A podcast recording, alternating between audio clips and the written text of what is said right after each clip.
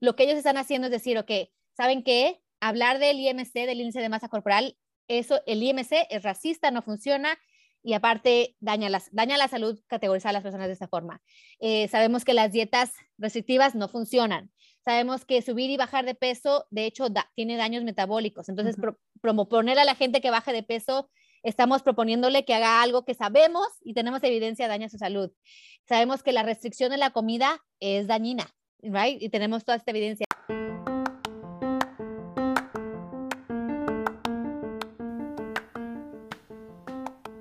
¿El amor propio se practica? Claro que sí. Es como ese músculo que vamos fortaleciendo.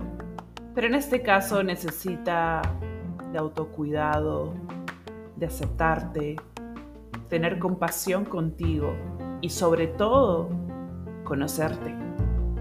Yo soy tu host, Jimena, The Body Love Coach. Vamos a practicar el amor.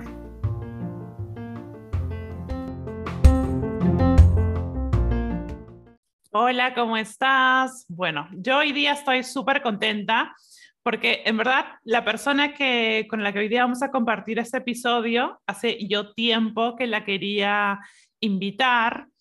Es una persona que yo sigo mucho, mucho su contenido. Y ayer, de hecho, que iba revisando su Instagram y me he metido así hasta donde empezó es como, no sé, es como que siempre he conectado muchísimo en la forma en que ella comparte con nosotros. Eh, bueno, ella es Miriam, más conocida como la gorda feminista. Les voy a contar un poquito de quién es Miriam. Miriam Lara Mejía es la activista y educadora detrás de la gorda feminista, una comunidad que ha creado en Instagram y TikTok que se enfoca en visibilizar la discriminación, violencia e intolerancia de la gordofobia. Ella comparte estrategias para interrumpirla en nuestras familias, con contenido que va de lo entretenido a lo serio e inspirador. Comparte estudios e historia importante, su propio camino hacia la apreciación y aceptación corporal, como maternar desde el body positive, además de entretenimiento que concientiza. Gracias por estar aquí, Miriam, verdad soy súper contenta. Ya, yo también, yo eres una de las primeras personas que yo empecé a seguir cuando empecé esta cuenta hace ya van a ser dos años y también admiro mucho, es como un pedacito de, de, calma y de enfoque que tú compartes y que siempre, a mí yo creo que no sé, te sigo mucho y también es, es mutua esa, esa es, pues yo digo amistad porque no nos conocemos, pero esa admiración en, el trabajo de, ayudar a las personas a encontrar sanación y amor y conexión y todas estas cosas. Gracias, gracias. Sí, justo ayer, en verdad, bueno, después en un ratito quería hablar justo de eso, ¿no? Pero me empecé a meter a tu, a tu Instagram y me acordaba, ¿no? Porque siento que nos seguimos desde hace tiempo. Entonces yo también siento como esa, esa conexión energética, ¿no? Porque siento que, que las dos somos mujeres fuertes, ¿no? Como que decimos las cosas bien, como claramente, directamente. Entonces, la verdad que me encanta tenerte aquí. Y por eso este episodio yo lo llamaba eh, Hablemos de gordofobia.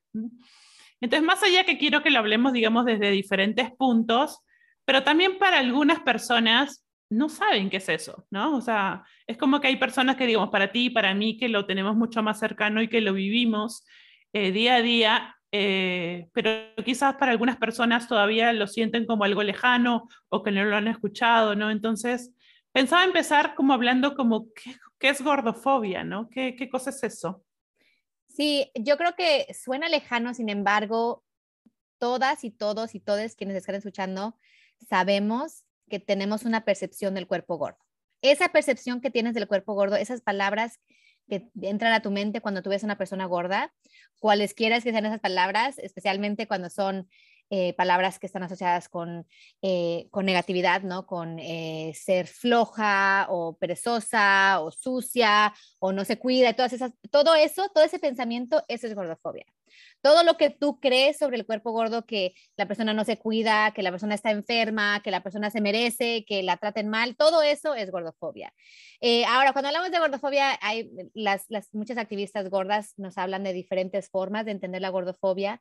Eh, yo manejo las como tres Is, eh, interiorizada, em, interpersonal y institucional. Ahora, muchos de nosotros muchas de nosotros conocemos como la interpersonal, ¿no? Esas formas en que tratamos a las personas gordas que vemos en la tele, o sea, no hay película que tú hayas visto donde probablemente no traten a la persona gorda de forma de chiste o de, ¿me entiendes? Como ese tipo de, de, mensajes que tenemos del cuerpo gordo lo vemos constantemente en nuestras teles, constantemente, o sea, eh, Betty la Fea, todas estas, estos, esto, en todos estos medios que vemos, eh, pero también la interpersonal a veces es como la que la entrada para muchas personas, ¿no? Donde vemos eh, la forma en que te tratan en el doctor, la forma en que la gente critica lo que comes, tu mamá, tu tía, tu pariente, eh, la forma en que la, en la calle te critican, la forma, o sea, todas estas cosas, esa es como la interpersonal. A, mí me interesa mucho la, interiorizada porque esos son los mensajes que hemos nosotros eh, interiorizado de lo que nos dicen, ¿no? De cuando alguien te trata mal por tu cuerpo gordo, que tú pienses, ah, lo merezco. Ese, ese, ese mensaje de creerte merecedora de algo que no te mereces. Nadie se merece ser tratado de una forma eh, dañina por cómo es su cuerpo, y por muchas cosas, pero por cómo es su cuerpo. Pero la que más me apasiona, la que más me moviliza es como la institucional. Y eso es cuando hablamos de cómo hemos construido un mundo donde no solamente eh, crecen y se multiplican estas ideologías alrededor del cuerpo gordo, pero en verdad estamos dañando a las personas de cuerpo gordo. Entonces hablamos de gordofobia médica y esto es, o sea, constante, esta idea de que eh, las personas gordas están enfermas, entonces cuando van al médico por cualquier problema de salud, eh, lo primero que reciben es baja de peso, entonces no reciben atención médica, reciben baja de peso. Em, cuando hablamos de, por ejemplo, no hay máquinas de resonancia eh, para cuerpos gordos, cuando hablamos de no hay sillas en el, en el avión para cuerpos gordos. Y tú puedes, mucha gente dice, bueno, entonces la gente que no sea gorda. Y bueno, esa es otra conversación de cómo el cuerpo gordo es y así es, ¿no? Pero es como creer que, que está bien discriminar a un grupo de personas por cómo es. Eso yo creo que todos podemos conectar con ese mensaje. Absolutamente no hay forma en el mundo en que alguien pueda sustentar la discriminación, la humillación, eh, la exclusión de personas por su cuerpo, por cómo son, ¿no? Eso lo vemos en el racismo, lo vemos en la homofobia, lo vemos en el capacitismo. Tenemos muchos ejemplos donde esas intolerancias, las ahora las, las entendemos, siguen pasando, pero entendemos que no están bien. Y la última como rezagada es esta de gordofobia, donde todavía creemos que la forma de relacionarnos con las personas de cuerpo gordo es humillándolas, dañándolas, gritándoles, diciéndoles que bajen de peso. Em, entonces, para mí esa es como la que más me motiva porque, porque definitivamente podemos cambiar diferentes elementos, es como un arco iris de cambio. Tú puedes cambiar tu, tu idea y tu entendimiento de tu cuerpo y de lo que te mereces. Puedes cambiar la forma en que te relacionas con otras personas y la forma en que permites o con, que interrumpes la gordofobia de forma interpersonal. Pero la institucional es la que queremos como totalmente, la queremos desbancar esta idea eh, en todos esos espacios e, educativos, alguien habló de mesabancos, las personas, los niños y las niñas y las niñas gordas no caben en mesabancos. Y puedes decir, pero que bajen de peso. No, tienen que haber mesabancos para todas las personas. Eso es, eso es, la, eso es lo, lo, que queremos como humanidad. No puedes decir, eh, las personas negras no pueden tener mesabancos. Claro que no. Las personas gordas tampoco pueden estar excluidas de esos espacios, ¿no? Eh, y, parece lejana. Yo sé que la gente piensa así como que a, mí no me interesa tanto la palabra gordofobia, me interesa más como cuestionar tú lo que piensas cuando ves a una persona gorda y todos estos mensajes que han sido construidos y para mí lo importante es recordar que la gordofobia y, todos los sistemas alrededor del cuerpo gordo son eh, mecanismos del racismo. Tenemos mucha evidencia de cómo nacen para justificar eh, la trata de personas negras de África en el siglo XVIII. O sea, tienen una, una verdadera historia, una verdadera historia dañina. Eh, no nacen, la gente piensa que nacen de la ciencia, que nacen, no, no nacen de la ciencia, porque ninguna, ninguna discriminación puede tener una base en la ciencia, ¿ok? Em, entonces, para mí es como lo que más me, me activa, ¿no? Sin embargo, yo soy una persona gorda pequeña, o sea, hay personas de cuerpos más grandes, en mi familia también. Y entonces también tengo, quiero recordarles, obviamente podemos hablar de nuestras experiencias de diferentes formas, pero obviamente las experiencias de las personas con cuerpos gordos eh, son las que más importan, ¿no? Son, son las voces que más importan en esta conversación, no la de, la de personas como yo, que soy más pequeña en mi cuerpo, em, aunque, aunque me activa mucho, ¿no? me activa muchísimo. Sí, por supuesto. Y justo también pensaba, ¿no? Porque, digamos, tú, ¿no? O sea, todo lo que has recibido, yo, digamos, todo lo que he recibido. Entonces, también quería como a nivel, digamos, más de ti, ¿no? Como tú, como Miriam ha vivido la gordofobia en su vida, ¿no? O sea, a nivel personal. Eh, sí, a mí, para, de hecho, eh, he estado reflexionando un poquito sobre eso porque cuando, cuando aprendes de la gordofobia, cuando descubres qué es la gordofobia y cuánto tiempo llevamos you know, eh, continuando y perpetuando la gordofobia, empiezas a evaluar toda tu vida como desde ese lente, ¿no? Y para mí lo que ha sido bien potente es no solamente evaluar la gordofobia que yo he vivido, ahora tengo así como ejemplos, I'm like, ¿por qué a mi amiga eh, que también era gorda y a mí siempre nos, nos se burlaban de nuestras risas? porque era como ese ejemplo, ese, ese estereotipo, ¿no? De la gorda eh, que grita y la gorda, ¿no? Y escandalosa. Escandalosa, ¿no? Y a lo mejor también nosotros estábamos como entrando en eso, ¿no? La gorda chistosa, la gorda, ¿no? Porque esos eran como los roles que, que nos decían que podíamos tener, ¿no? Em, pero también viendo la gordofobia que yo eh, eh,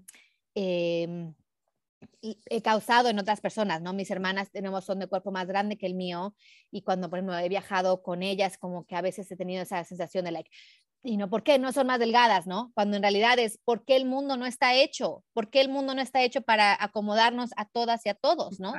Eh, y, y, obviamente ahora, esa, desde ese lente empiezas a decir, o sea, ¿por qué tal y tal novio me decía, este, si bajas de peso te voy a llevar a Italia? And it was like, oh, of course, claro, eso tiene sentido, claro que voy a bajar de peso. Cuando en realidad es like, quien, quien te solicite eso es una persona que no te está apreciando como tú eres, ¿no? Eh, yo la verdad he hablado mucho sobre esto porque para mí un eje importante es que yo crecí en un hogar feminista, a la misma vez que todas y todos y todos hemos crecido en hogares gordofóbicos, ¿no? Mi mamá, no sé, no, no la conocí cuando no hacía dieta, toda su vida había hecho dieta porque toda la vida se había luchado con su cuerpo Em, y sin embargo, el feminismo fue como una parte donde eh, nos protegió un poquito como de los, del dolor, ¿no? Porque a veces es like, sabe, yo sé que merezco ser tratada de forma digna, aun cuando la sociedad nos dice que las personas gordas no lo merecen, ¿no? Que si solamente las personas bajaran de peso, entonces se merecerían ese amor, ¿no? Es como es el mensaje que recibimos. Em, para mí, la verdad, yo, la gordofobia que yo he vivido más que nada ha sido en relaciones como amorosas. Eh, también hablo mucho de mis viajes. Yo he viajado a países que son, ya llamamos fat positive, ¿no? Que tienen una relación positiva con el cuerpo gordo, como varios países en África del Este, por ejemplo. Y ha sido, wow, e, estar en un espacio donde mi cuerpo era como glorificado, ¿no? Porque simbolizaba fertilidad, belleza. Pero también he estado en países donde el cuerpo gordo es la peor cosa, ¿no? En países en Asia del Este, eh, donde no me dejaban entrar a las tiendas, ¿no? Me decían, no, no me dejaban entrar a los restaurantes porque pensaban que no iba a caber en las sillas. Entonces, para mí, ver esas dos diferentes, tenerla como el privilegio de poder viajar y ver cómo en diferentes partes construimos el entendimiento del cuerpo gordo, como a veces puede ser positivo y a veces negativo y a veces neutral y a veces... Entonces, para mí eso como fue una lección muy importante de que la, la gordofobia y nuestro entendimiento del cuerpo gordo es una construcción social y por ende es, una, es algo que podemos cambiar, ¿no? Entonces, todo lo que pensamos eh, de forma negativa lo podemos cambiar para tener una relación más positiva con los cuerpos gordos en general. Y, y obviamente te digo, o sea, ahora que, y, las personas que escuchan que a lo mejor nunca habían escuchado la palabra gordofobia, te aseguro que cuando empieces a escuchar de gordofobia, vas a empezar a verlo en, en, tu tele, en tu novela, en el libro, en la radio, o sea, en la calle, vas a empezar a ver cómo nos relacionamos con el cuerpo gordo de una forma tan negativa y que de hecho tenemos evidencia muy, muy, muy, muy clara es completamente dañino para la salud. Entonces, a veces la gente cuando quiere hablar de, ay, el cuerpo gordo está enfermo, es like, no lo puedes separar de que el estigma de peso, la gordofobia, el sesgo, la discriminación hacia los cuerpos gordos causa esos problemas también. O sea, entonces no los podemos separar, no podemos hablar que el cuerpo gordo tiene, las personas que tienen cuerpo gordo tienen más diabetes, porque las personas que, que viven estigma de peso tienen más diabetes también. Entonces, sabemos exactamente que, el estigma y esta discriminación es completamente, y ni digamos de salud mental, o sea, porque hablamos de trastornos de, eh, conducta alimentaria, que son verdaderamente problemas muy difíciles de tratar, ¿no? Eh, que tienen una secuela muy, muy larga a la vida de las personas, ¿no? Y entonces, eh, de verdad que cuando estamos hablando de gordofobia, de verdad estamos hablando de querer cambiar un sistema que está dañando la salud de las personas gordas.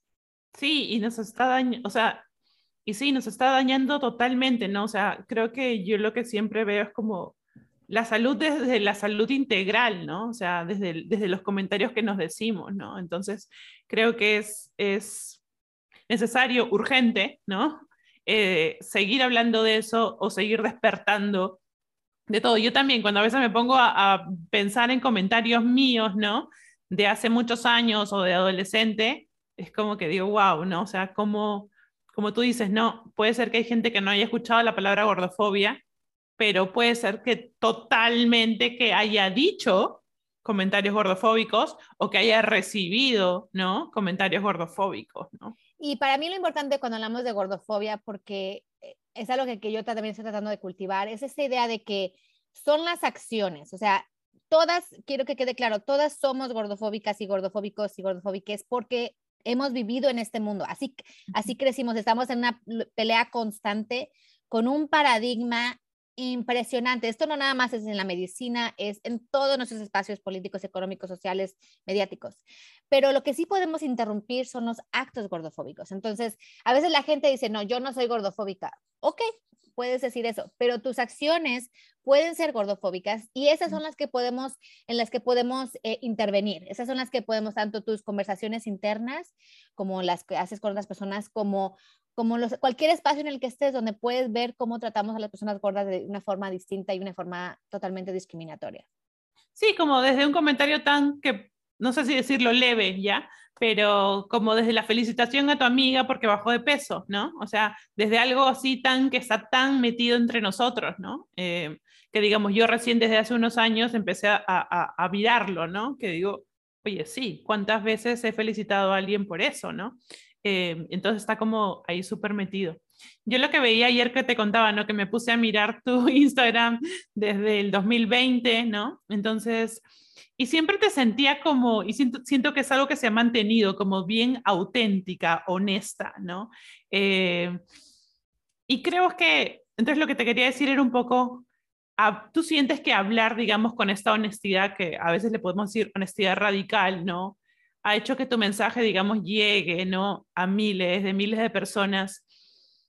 Porque además eres honesta, clara, directa, pero no lo endulzas, ¿no? Porque hay gente como que endulza, ¿no? Como para, para, para que llegue el mensaje, ¿no? ¿Sientes que hace falta más mensajes con esta autenticidad, digamos, con esta realidad? O sea, uno por ahí decirlo, por eso por un lado.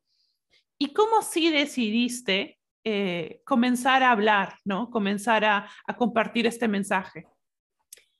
Sí, bueno, yo creo que las redes son algo bien potente, ¿no? Todos lo podemos ver, ¿no? Ah, de, de, de, nos conecta, tú y yo estamos conectadas, nos conecta con personas que jamás tendríamos en nuestros espacios, ¿no? Que, que nos da esa oportunidad. Y a la misma vez, creo que sí hay, obviamente, las redes tienen sus cosas, ¿no? Donde eh, ahorita constantemente te están diciendo que tienes que hacerlo de esta manera o de esta manera para que tu video salga y si no sale, nadie lo ve. Y entonces es como una, eh, para mí, o sea, eh, yo siempre he sabido, y a lo mejor tú también de tu experiencia, yo siempre he sido como una persona que quiere compartir, que quiere conectar, que quiere aprender. Y también ya soy grande, ¿no? Tengo 41 años, eh, entonces siento que llegué a un punto, yo llevo varios años, como casi 12 años, como en el movimiento Body Positive en Estados Unidos, en inglés, y interesada en los diferentes aspectos de lo que significaba eso. ¿Qué significa el Body Positive? Para mí, obviamente,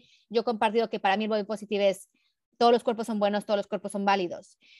¿Tiene elementos de activismo? Sí, pero también me interesa lo que se llama liberación gorda y aceptación gorda, y esos son otros elementos donde es muy específico al cuerpo gordo, pero la realidad de que todas y todos merecemos existir tal y como somos, para mí eso es como totalmente radical.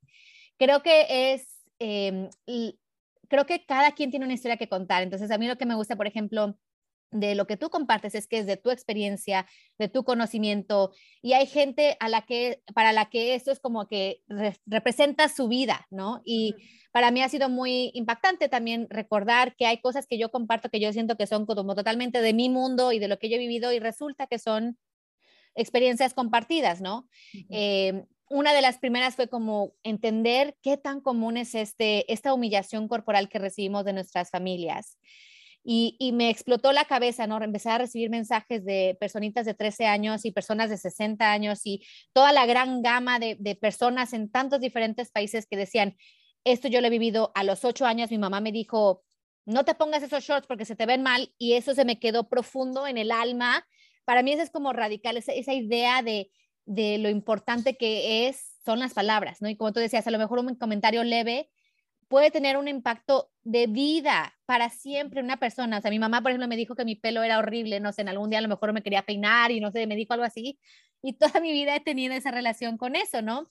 Entonces, como esa responsabilidad, ¿no? Y para mí, entonces, poder compartir de forma auténtica ha sido muy importante para mí porque es, eh, yo siempre digo, yo comparto en redes porque para mí es importante, para mí es como esta necesidad, ¿no? De, expresar lo que yo tengo adentro de lo que he leído, pero también, a lo mejor tú también lo has visto, ¿no? Porque también trabajas como en varios idiomas, pero esta idea de que hay muchísimo contenido en inglés, muchísima información en inglés, que a veces está detrás de un paywall o que está detrás de muchas cosas, ¿no? De a veces yo tengo, like, no sé, miles de cosas que yo recibo todos los días que leo.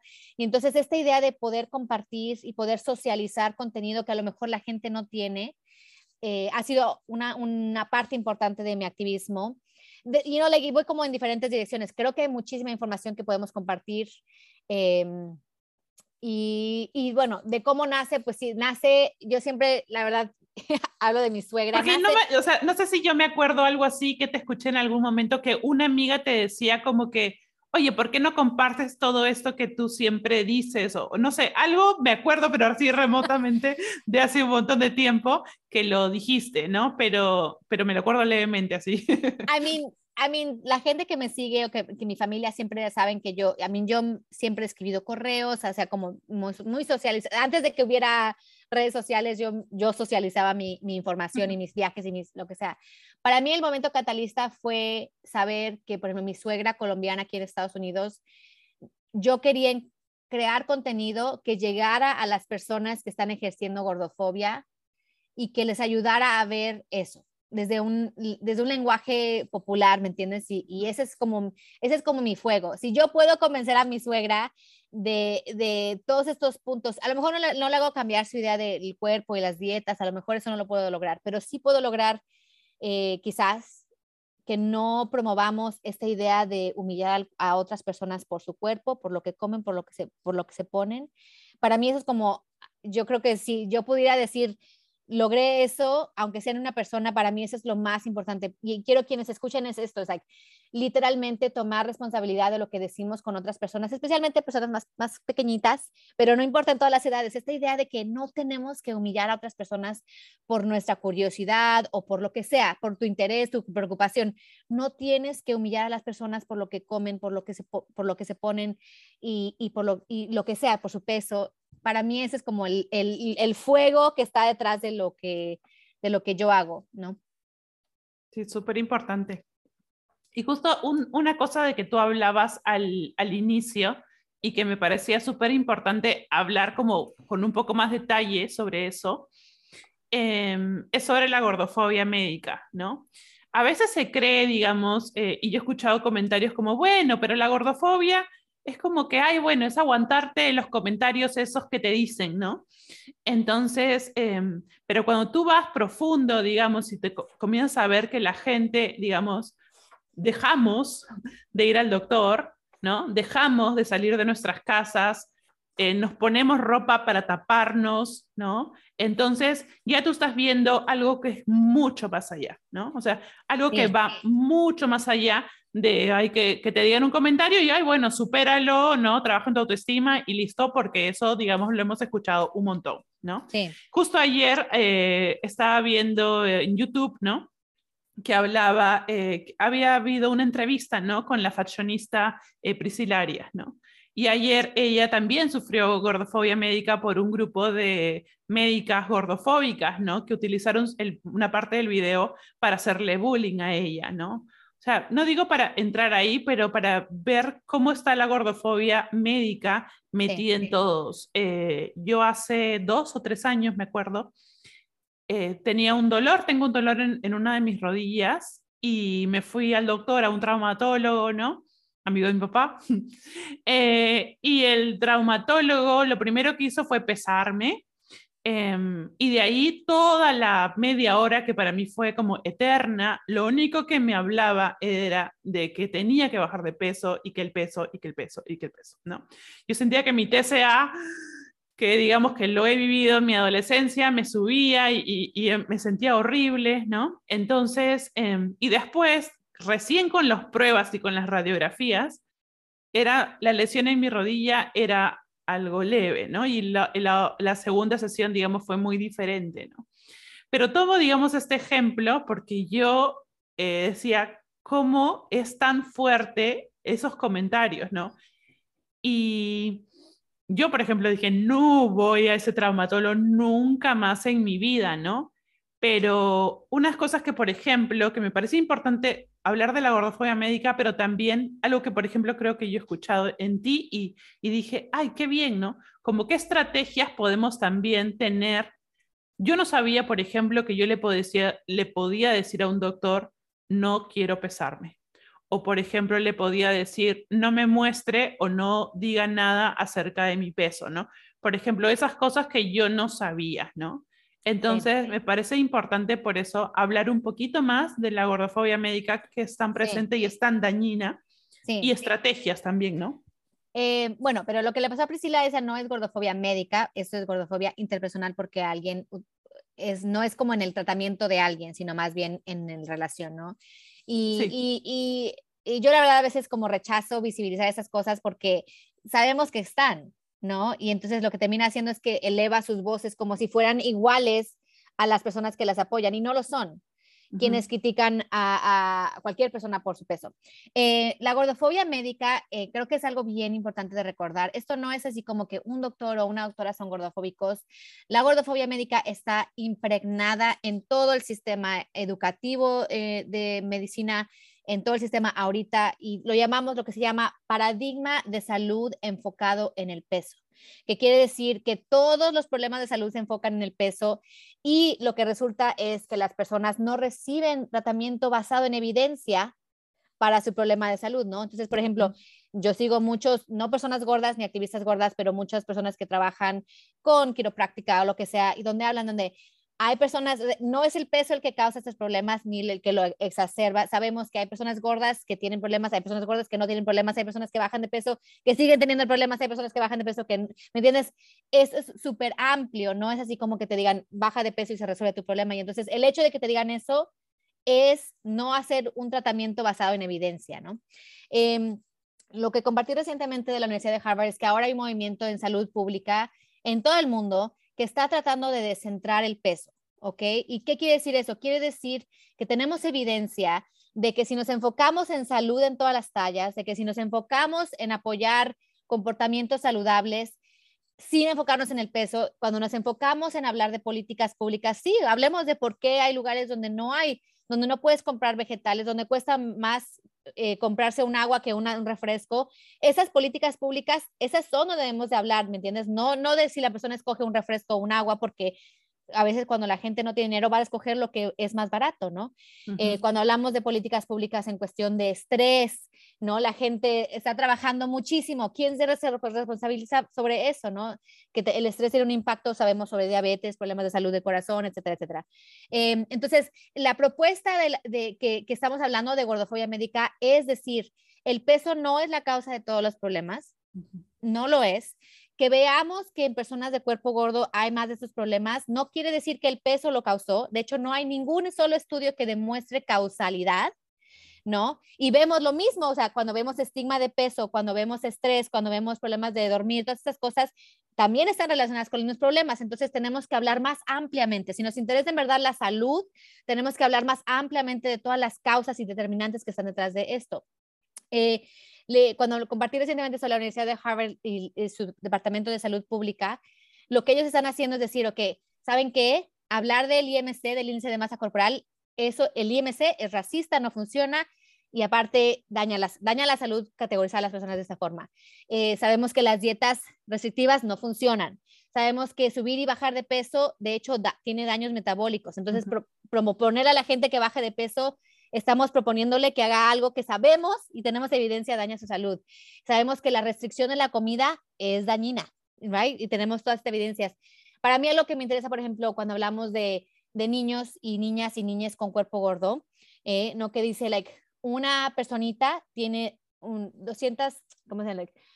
242 veces más probabilidad de desarrollar un TCA que diabetes. Entonces, dime dónde estamos poniendo la atención. Y el TCA, los TCAs son, en Estados Unidos por lo menos, no sé, no sé si haya información del mundo, de, las, de los dos problemas entre, entre adicción y eso, más letales de salud mental. O sea, entonces estamos hablando de que preferimos promover, ¿me entiendes? Una, un TCA, porque estamos tan obsesionados con que el cuerpo gordo es lo malo. Entonces, estamos hablando de todas estas cosas, ¿no? Y, y, y estrategia, sí, definitivamente puedes decir no, no pesarte, aunque yo quiero compartir mi experiencia personal, que cuando yo he hecho eso, he sentido que mis, mi, mi atención de salud ha sido un poco diferente, porque el sistema médico está tan obsesionado con el peso que lo ven como que no quieres seguir las reglas, ¿no? Cuando en realidad no saben, no saben si tienes una TCA o tuviste una TCA o te estás recuperando una TCA, no, todas estas cosas, ¿no? Tenemos que tener, como dicen, em, trauma informed care, o sea, cuidado de salud que esté informado por lo que, por trauma, por las personas que tienen todas estas cosas que tú no sabes como profesional de salud, ¿no? Y que no debemos de promover, por ejemplo, comportamiento desregulado alrededor de la comida porque no sabes, no sabes que las personas tienen o no tuvieron un TCA. Em, yo creo definitivamente es un privilegio poder elegir a tu proveedor y proveedora médica, pero definitivamente si tú vas a un proveedor y proveedora médica que te, te, hace sentir que el peso es el único determinante de tu salud, definitivamente ese no es un proveedor de salud para ti. Eh, por ejemplo, no sé si viste, no sé si conoces a la actriz Rebel Wilson, es una actriz eh, australiana que bajó mucho de peso recientemente. Y entonces ella estaba hablando de que la razón por la cual bajó de peso es porque fue a ver a una ginecóloga que la miró de arriba abajo y de ahí la diagnosticó. Si tu doctor o doctora te diagnostica por cómo te ves y por lo que pesas, definitivamente esa persona no, vete con otra doctora. O sea, definitivamente sí hay médicos y médicas que están enfocados en remover el peso completamente. Es que si tú tienes un problema de, de, la rodilla, debes de recibir tratamiento para la rodilla. Punto. Y no quiere decir, y, o sea, el peso, hay personas, te digo, lo que sea, sabemos que hay personas que bajan de peso que mejoran y hay personas que bajan de peso y no mejoran. Entonces, eso nos, nos hace saber que no es el peso el mecanismo, sino caminar probablemente, reducir tu estrés, probablemente, no sé qué te dieron, no sé qué otra, si, en tu segunda cita te dieron más información de lo que tenías que hacer. No, lo peor es que no me dieron nada. Y de ahí como que él me dijo que, y que nunca más voy a correr, ¿no? Y, el, y ahora estoy como que volviendo a recuperarme y yo es como que tengo eso aquí, ¿no? Entonces yo dije, yo voy a volver a correr, ¿no? Yo voy a volver a correr. Estoy con una terapista física que es ahora increíble, ¿no? Estoy trabajando con ella súper. Sí. Em, y entonces, digamos, pero eso, eso pasa, ¿no? Que aparece el miedo de volver a ese lugar. Entonces, ¿qué hacemos? Porque sé que somos mucho más lo que hacemos eso, dejamos de ir dejamos de ir a buscar a ese doctor. Sí, no, y eso es lo que vemos, a mí, algo que a mí me impactó cuando empecé a, estudiar sobre el cáncer, ¿no? Dicen, la obesidad causa cáncer. Disculpen que use obesidad, es como el lenguaje que utilizan las personas. Y cuando empiezas a ver es que, bueno, a ver, ¿qué pasa?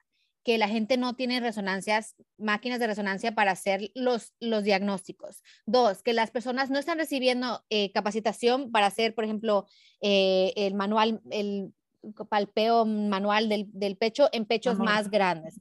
O sea, todas estas cosas donde de hecho no estamos capacitando al personal médico a tratar de forma digna, justa y real, o sea, basada en evidencia al cuerpo gordo. Y entonces cuando el cuerpo gordo se enferma decimos, ah, bueno, es porque estás gordo. No, esa es, es literalmente la cuestión, es que no. Y cuando, bueno, a mí me, hay un podcast que me encanta mucho que se llama Maintenance Phase, eh, de, la, de la autora, eh, tiene varios libros, pero básicamente ellos ven y desmistifican todas esta, todo lo que decimos. A ver, cuando la gente dice, eh, es, que, es que las personas gordas se mueren más, vamos a ver lo que dice la información. ¿Y sabes qué? No se mueren más, no se mueren más. A ver, las personas gordas le cuestan al sistema médico tal, tal, tal, tal. ¿De dónde salió ese número? Vamos a investigar.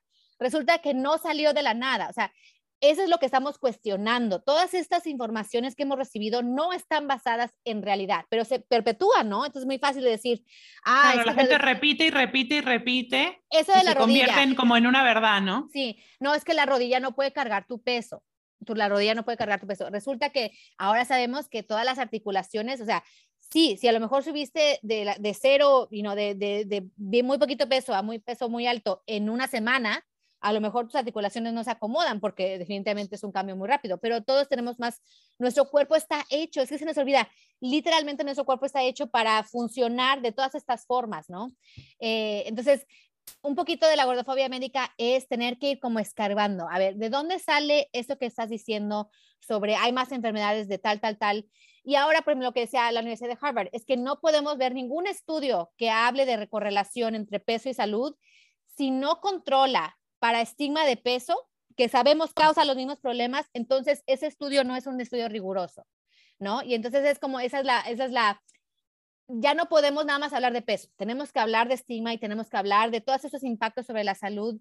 Em, eh, y, ya no, no, podemos nada más enfocarnos en el peso, ¿no? Y, y, algo que también quiero que la gente entienda es, cuando hablamos del impacto de, de, de este sesgo sobre el peso, estamos hablando de que se sobrediagnostica a las personas gordas, pero las personas delgadas también están sufriendo porque a veces no reciben el tratamiento adecuado. Y, lo que vemos, por ejemplo, en comunidades que son más delgadas, como en Asia, es que las personas tienen cinco veces más de morirse, por ejemplo, de una de diabetes o de enfermedad del corazón, porque no reciben un diagnóstico a tiempo, porque seguimos pensando y perpetuando la idea de que la diabetes es un problema de gordos, ¿no? Y no lo es. La diabetes tiene muchas causas y de hecho ahora sabemos que, por ejemplo, uno de los síntomas de la diabetes es aumento de peso. Entonces, ¿cuál es cuál? ¿Me entiendes? ¿Dónde, ¿Cuál es el que, el que origina el problema? ¿no? Entonces, eh, quiero que sepamos que eh, impacta a todos. Este, este enfoque, este paradigma de salud enfocado en el peso impacta a todas las personas, no nada más a las personas gordas. Sí, totalmente, no, totalmente. Creo que no tengo nada que, que añadir ahí. Eh, pero sí, totalmente. Justo veía el tiempo así, entonces decía ya, eligiendo, eligiendo la pregunta que más puedo. Pero hay una cosa que sí quería hablar, eh, me parece que es una herramienta, el, otro día tú compartiste, igual de hecho es, es, una herramienta que tú vienes compartiendo y que es el bikini en casa, ¿no? Porque también, eh, que a mí la verdad me, me, me gusta un montón, pero justo el otro día tú compartiste un post que hablaba de, del tomarse fotos para ver tu cuerpo desde todos los ángulos, ¿no? Porque a veces creo que, y a mí me ha pasado creo que en esta pandemia, ¿no? Como que de pronto veía mi cuerpo y decía, pero ese no es mi cuerpo, ¿no? Era como que yo decía, no, pero entonces, y no lo reconocía, ¿no? Entonces, em, el otro día, entonces, entonces me pareció también importante, digamos, eh, para darles también a la gente un poquito de herramientas eh, esto del bikini en casa y esto del, del, ir tomándote a tu cuerpo, o sea, ir tomándote tu cuerpo, ir tomándote fotos a tu cuerpo desde todos los ángulos, como para encontrarte con él, ¿no? Encontrarte con él hoy, ¿no? Encontrarte con él desde hoy, ¿dónde estás hoy? Sí. Eh, a mí, yo, una, una, muchacha que yo sigo en, en Brasil, había, estaba haciendo el bikini en casa como porque todos estábamos en casa, ¿no? Y entonces yo dije, voy a hacerlo, me lo voy a poner, me lo puse y me tomé una foto de lado y, y tuve así como like, porque de lado siempre es como lo que más, ¿no? Como que cuando estás sentada y de lado, uff. Y, y tuve todas esas emociones donde dije, like, a ver, pero, pero ese es mi cuerpo, aquí estoy, o sea, y, y lo trabajé y lo trabajé y lo trabajé. Obviamente, esto es como sobresimplificado. Creo que necesitas, si estás escuchando y tienes una, estás teniendo una relación con tu cuerpo que estás sanando, busca apoyo, busca eh, personas que te apoyen en ese trabajo, ¿no? Este no es como una herramienta así de que te va a resolver todos los problemas. Sin embargo, eh, se me hizo como bien impactante esta idea de poder vernos, y no solo en fotos, pero también en, en, en, en el espejo, también, o sea, pero las fotos fue como interesante porque, porque algo que yo manejo mucho y especialmente si eh, especialmente con las mamás, ¿no? Donde la gente, donde la, no salimos en fotos, no salimos en fotos porque no nos sentimos cómodas, ¿no? Y, y, pasan años y años y años y sigues no saliendo en las fotos y sigues no saliendo porque tu brazo, porque no sé qué. Y esa, ese sentimiento de decir, like, yo merezco existir, esa es como la base de, de, del bikini en casa, de que tú mereces, así como estás, mereces ir a la playa y mereces sentarte en la arena y mereces sentarte como mejor te plazca y mereces sentarte con las piernas cruzadas aunque se te vea la panza y con el brazo pegado porque aunque se te vea el brazo y como esa idea de que, de que podemos ir viéndonos, al vernos, al vernos y saber que merecemos estar en esas fotos, podemos ir sintiéndonos más y más cómodas. Y a mí, la, verdad, hay esto porque hay un vestido que me pongo donde no me pongo brasier y me queda y no sé qué y se me se ve se ve todo, ¿no? Como que y no sé por qué me encanta ponérmelo, pero hay algo como bien radical de decir like no tengo que preocuparme por cómo me veo. Como esa idea de que ya ya me tomé las fotos, ya sé cómo me veo, ya no me tengo que preocupar por cómo me veo es como tan, tan, como que te abre esta idea de, like, ¿qué vinimos a hacer este mundo, no? ¿Qué vinimos a hacer este mundo? Vinimos a compartir nuestra energía, nuestros sueños, lo que sea, pero vinimos a vivir, ¿no? Y, y, independientemente de cómo vayas sanando esos mensajes, esos mensajes que nos inventaron, yo creo que el libro de you know, Amor Propio Radical de Stanley Renee Taylor, esa idea de que nadie te va a enseñar amor propio, eso ya tú lo traes, Tú lo traes, tú naciste con esa idea de que mereces existir, porque lo ves en niñitas y niñitos y niñitas, o sea, que van y viven y juegan y se pelean y dicen, ¿no? Y, y, lo desaprendimos, porque nos enseñaron otros mensajes, ¿no? De que no eres válido, que nadie te va a querer si no tienes el cuerpo, que... y esos mensajes nos los inventaron con un propósito y el propósito es para consumir cosas.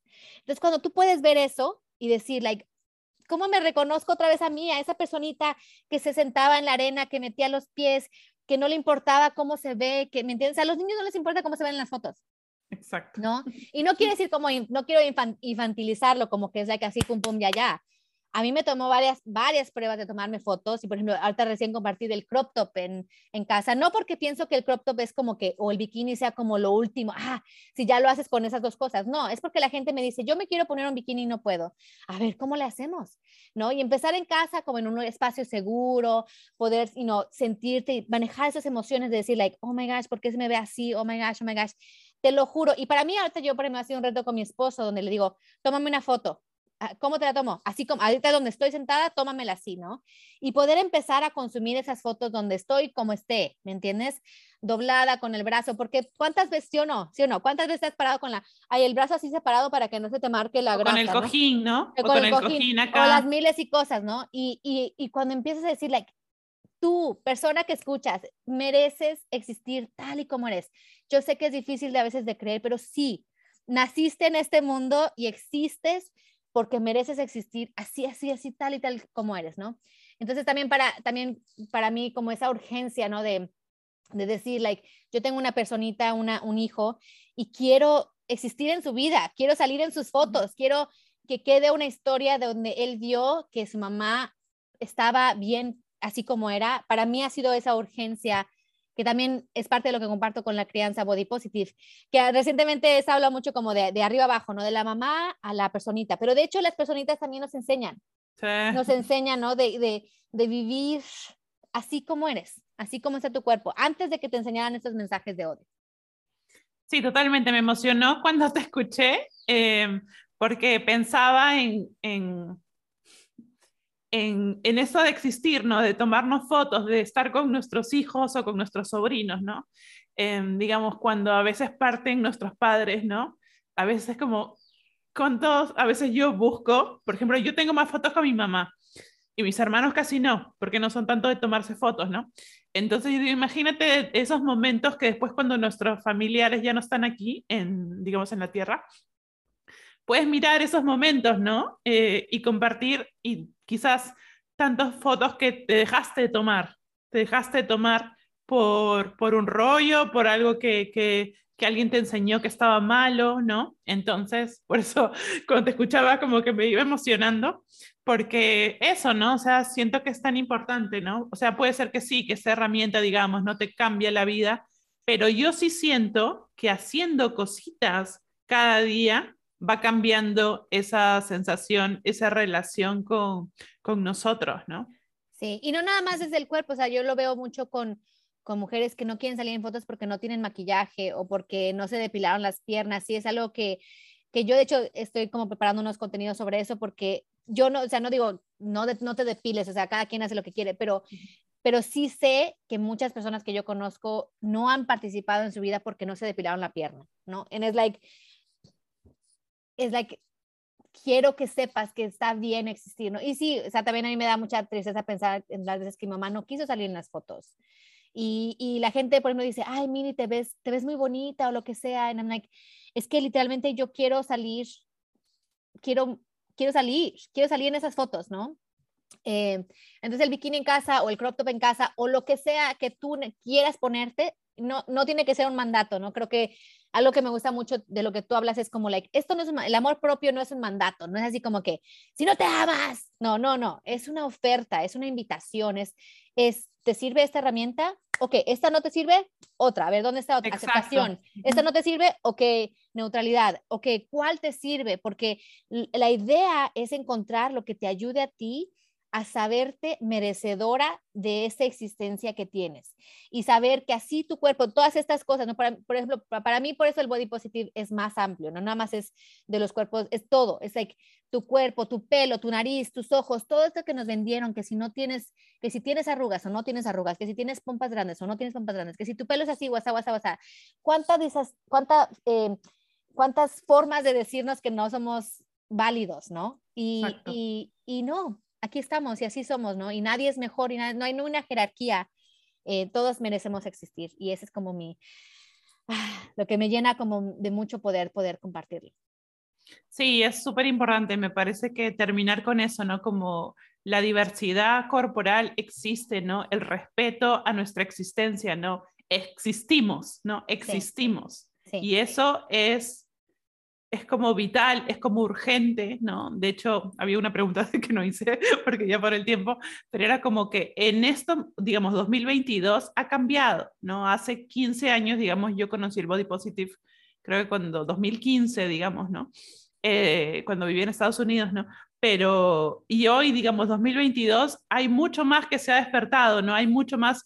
Yo sentía que en Perú no había nada. Cuando yo viajaba y venía, sentía que no había nada.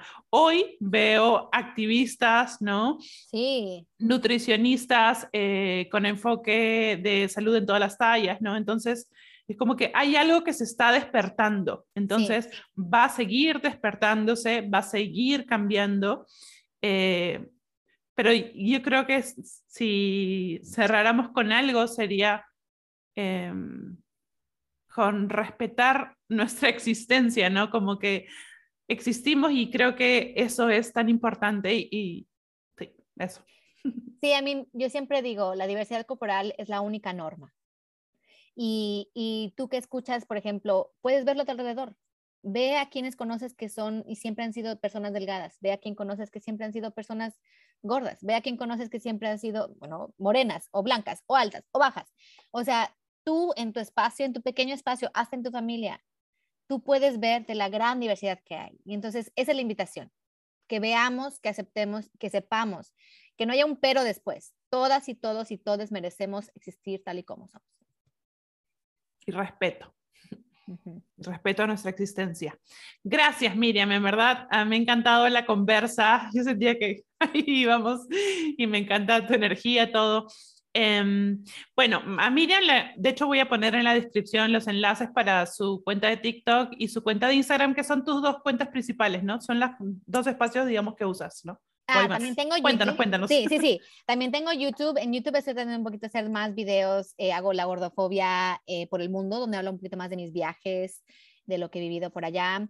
Eh, también tengo mi página web, lagordafeminista.com, donde todavía está en, en, ahí, pero quiero que sea como un centro de recursos donde la gente pueda encontrar información, estudios, etcétera. Todavía no está ahí, pero, eh, pero pónganlo en su, en su sonidito. Y, y, bueno, estamos trabajando como en un podcast, estamos, hay muchas como cosas. Entonces, síganos en, en yo creo que eh, en Instagram y TikTok sí son como los lugares principales para, para ver como más creo que Instagram más porque tenemos historias y podemos compartir más eh, los logros, pero, pero sí, eh, y siempre en mi correo miriam arroba eh, me, me, encanta conectar, ¿no? Obviamente, a veces la gente piensa que es así como que, ay, respóndeme una pregunta de Body Positive, pero pues es que sí, es como, uy, yo quiero siempre responder de una forma completa, ¿no? Y sí, ahí está, estamos en todo eso.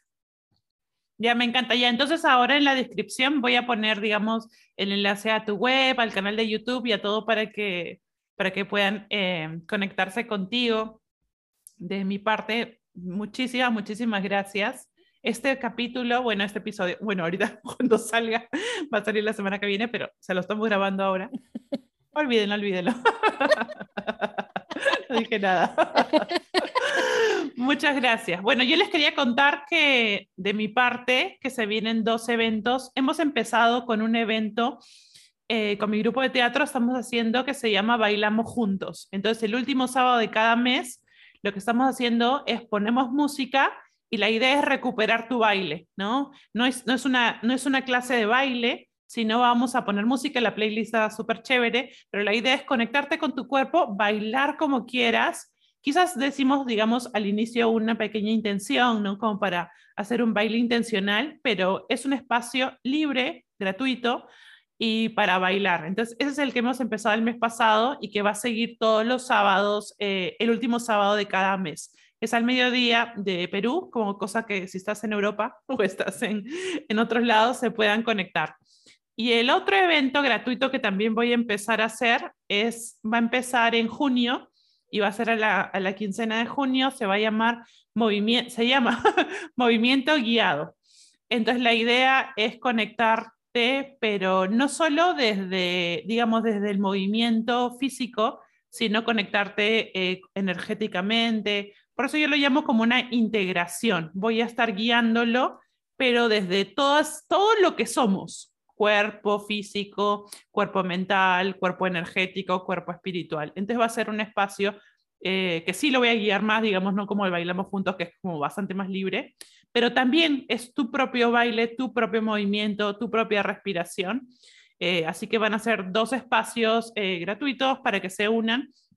En el link en mi bio, digamos en mi Instagram, y acá también lo voy a poner, van a tener un enlace a mi comunidad de WhatsApp Así que porque ahí les voy a poner el link y súper fácil para que se unan al Zoom. Así que bueno, eso de mi parte. Pero bueno, nada, Miriam, muchísimas gracias. Eh, ya nos vemos en el próximo episodio de Practica el Amor con Jimena en 15 días más. Gracias y cuídense mucho. Practica el amor. Chao, chao.